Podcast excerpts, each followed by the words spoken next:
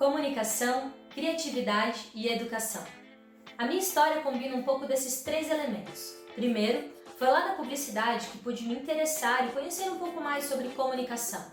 Mas quando me especializei em criatividade, é que me deparei com o verdadeiro poder das habilidades humanas. Então, despertei para a educação, que de fato é a base de toda e qualquer aprendizagem. Eu sou Lisier e hoje uma das minhas áreas de trabalho está diretamente ligada a uma equipe de professores e também com a sala de aula, onde eu atuo na disciplina de inteligência socioemocional. Meu propósito é ajudar os meus alunos a se conhecerem melhor, conhecerem aos outros e também ao mundo. Quem conhece as minhas aulas sabe que normalmente elas são presenciais e em círculo. Mas hoje eu estou aqui para compartilhar com você os quatro passos da comunicação não violenta e que eu tenho certeza que vão transformar a sua vida. Vem comigo nos próximos vídeos.